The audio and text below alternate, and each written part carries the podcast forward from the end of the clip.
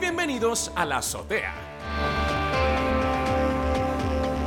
Un programa de entretenimiento en el que hablaremos de ciencia, tecnología, cultura y mucho más. Un programa dirigido, producido, interpretado, subvencionado y caracterizado por Daniel Atik. Muy buenos días y bienvenidos a una nueva dosis diaria aquí en la azotea. Partimos este miércoles 16 de diciembre con, con Google. Y es que, bueno, desde, recuerdan que antes de ayer tuvimos una caída de 35-45 minutos impresionante de todos los servicios de Google, pues bien, durante el día de ayer también, ayer martes también hubo algunas caídas, principalmente de Gmail eh, y también de Google Meet parece ser, pero fueron bien esporádicas, así que bueno, nos imaginamos que quedaron con alguna secuela estos chicos de Google y con algunos problemas, pero bueno, y hablando de Google, y es que eh, ayer anunció que ha hecho unos cambios importantes en la política de almacenamiento de las cuentas de usuarios que utilizan Gmail, Google Drive, Google Fotos, eh, porque eh, todos estos comparten el espacio de almacenamiento y la empresa ha decidido poner una práctica nueva que lo que obligaría o haría que a partir del, 21 de junio del 2021 Google podrá borrar tu contenido de Gmail o de Google Fotos o de Drive, incluidos archivos de documentos, hojas de cálculo, presentaciones, dibujos, formularios, todo eso. Parece ser que los mails no, parece ser que los mails no. Pero bueno, si superas el límite de almacenamiento o estás inactivo durante dos años. O sea, recordemos que si superas el límite de almacenamiento te van a borrar, o sea, eh, eh, lo, que superaste, ¿no? Este, o no te van a permitir superar en este caso. O sea, pero en el caso de que estés inactivo durante dos años, con alguna de estas aplicaciones te van a borrar el contenido relacionado a esa aplicación en la cual tú estuviste inactivo. Por ejemplo, si estuviste inactivo y no usaste Google Fotos durante dos años, pero sí Google Drive y, Gmail, por ejemplo, pues te van a borrar las fotos así a saco.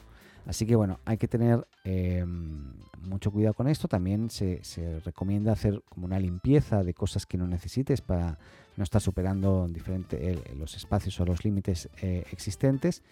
Y em, es importante también destacar que, claro, esto le va a estar pasando también a la gente que, por ejemplo, eh, las cuentas de gente que fallezca, ¿no? Esto es clarísimo. O sea, si tú falleces y queda esa cuenta inactiva, pues em, al cabo de dos años, todo ese contenido de archivos, etcétera, pues se van a borrar.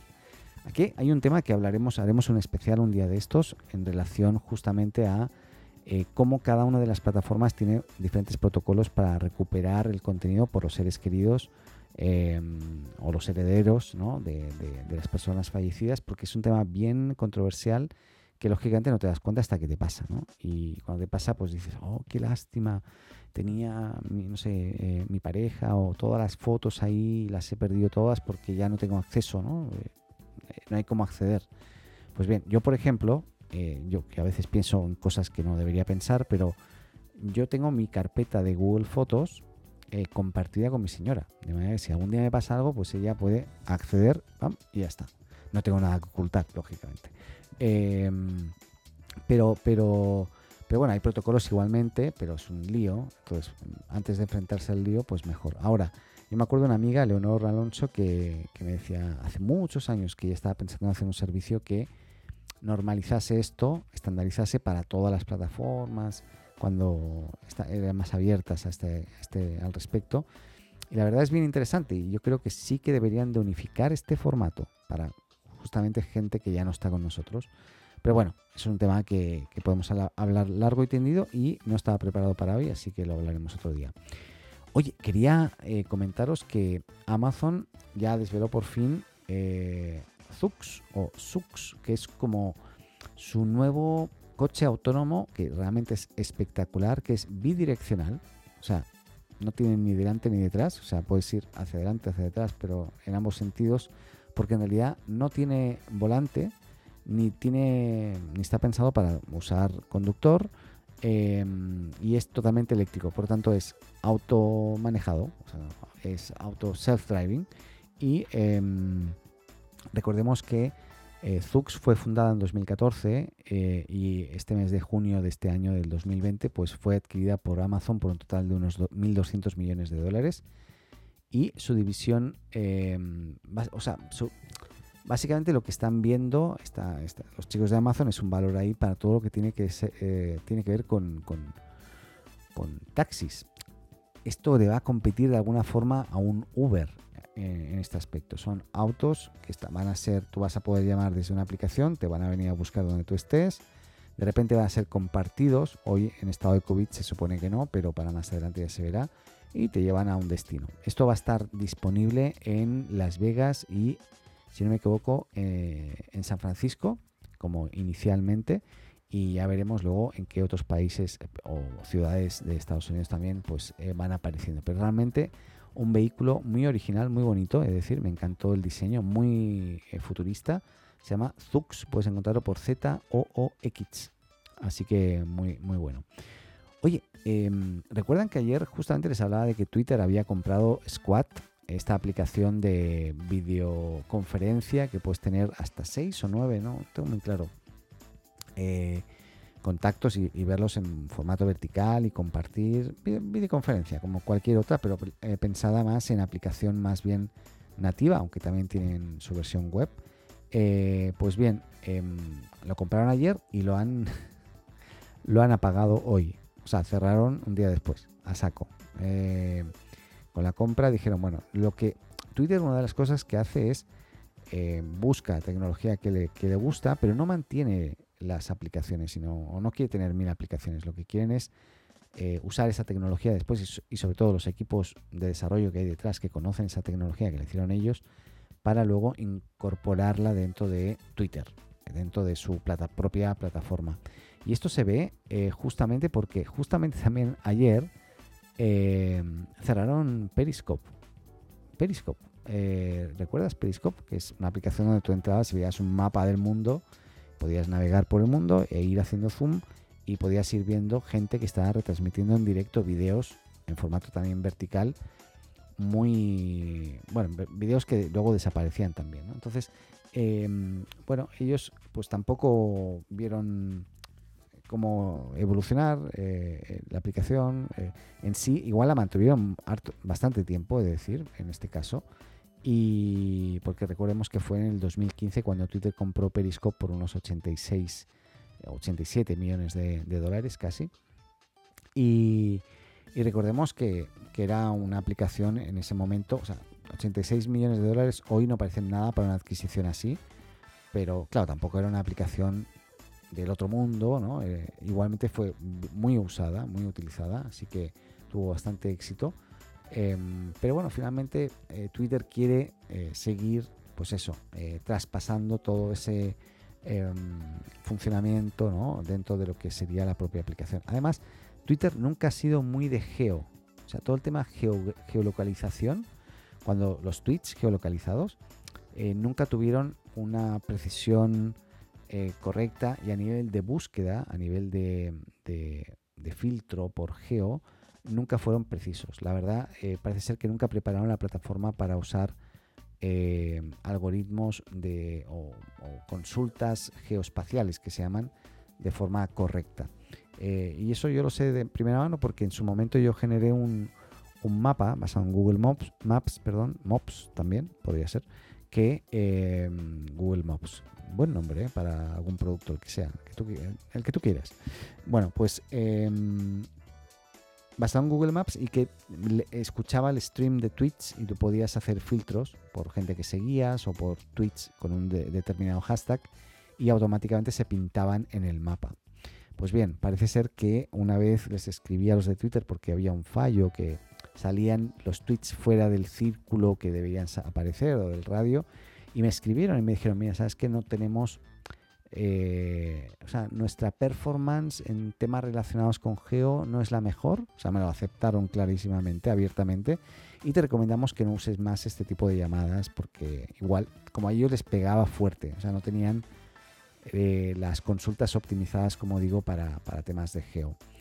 Y hoy siguen un poco igual y, no, han, no, no han basado eh, sus tweets en la geo, sí, en hashtags y en, lugares, pero no en las posiciones exactas, cosa que creo que sería de gran valor. Pues bien, Periscope hacía eso y lógicamente lo mataron.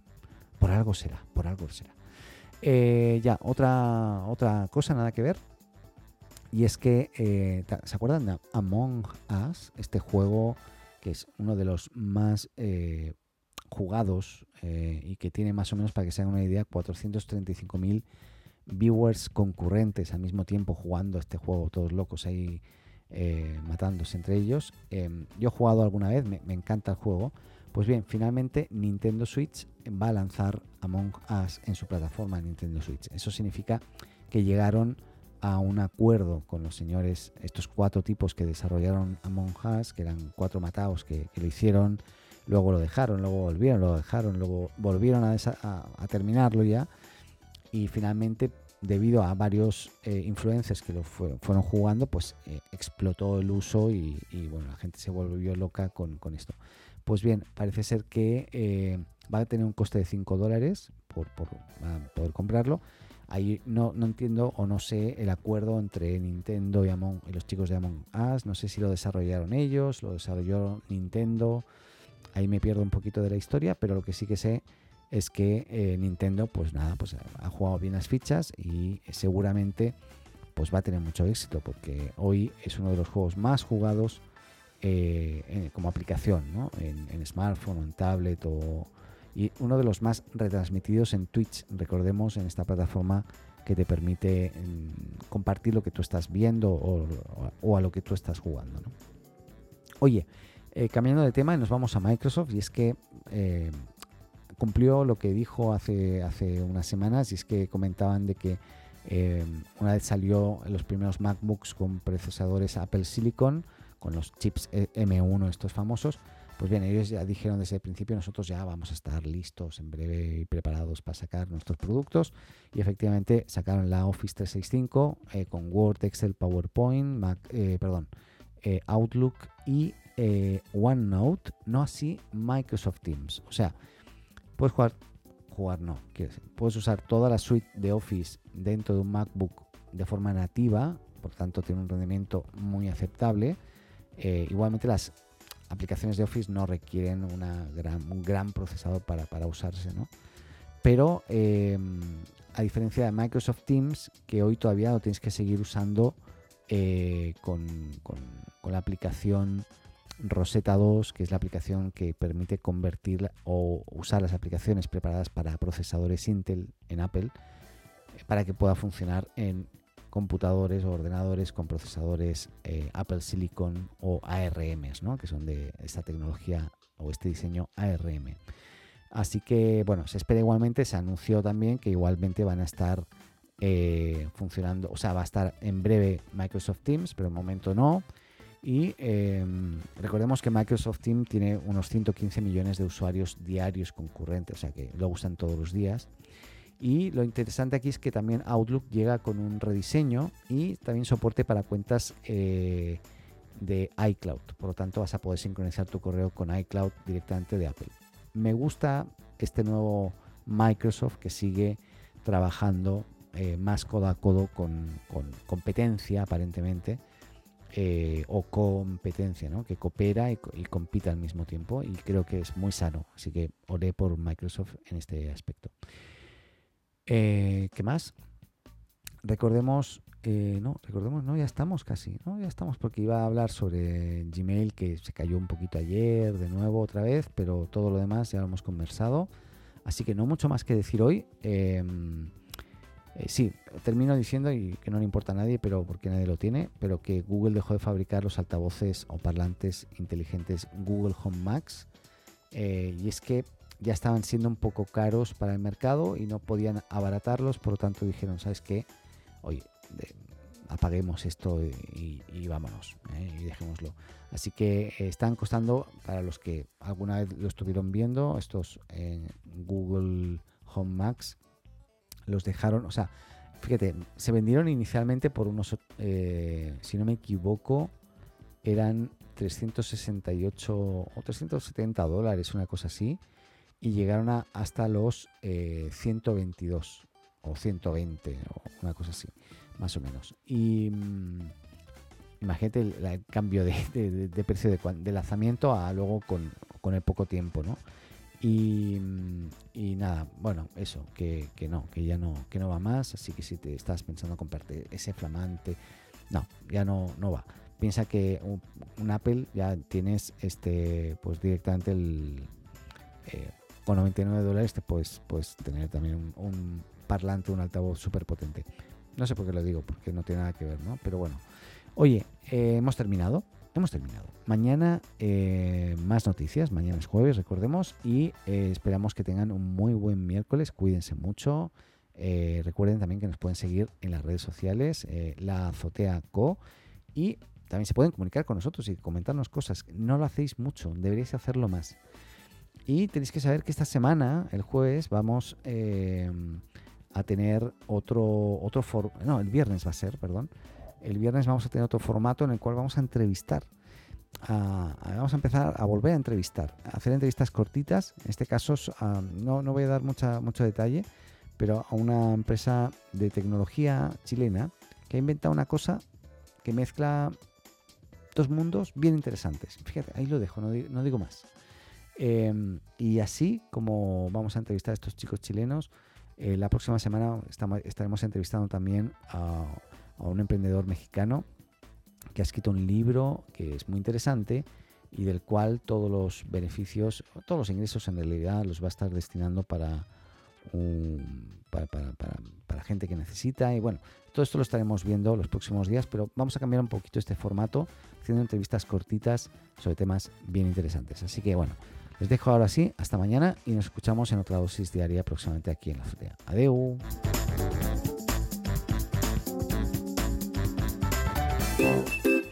Hola, me llamo Paco. Si te gusta la azotea, síguenos y suscríbete en tu podcast amigo. Y recuerda, comparte con tus amigos, ah, y también con tu enemigo, ¿eh?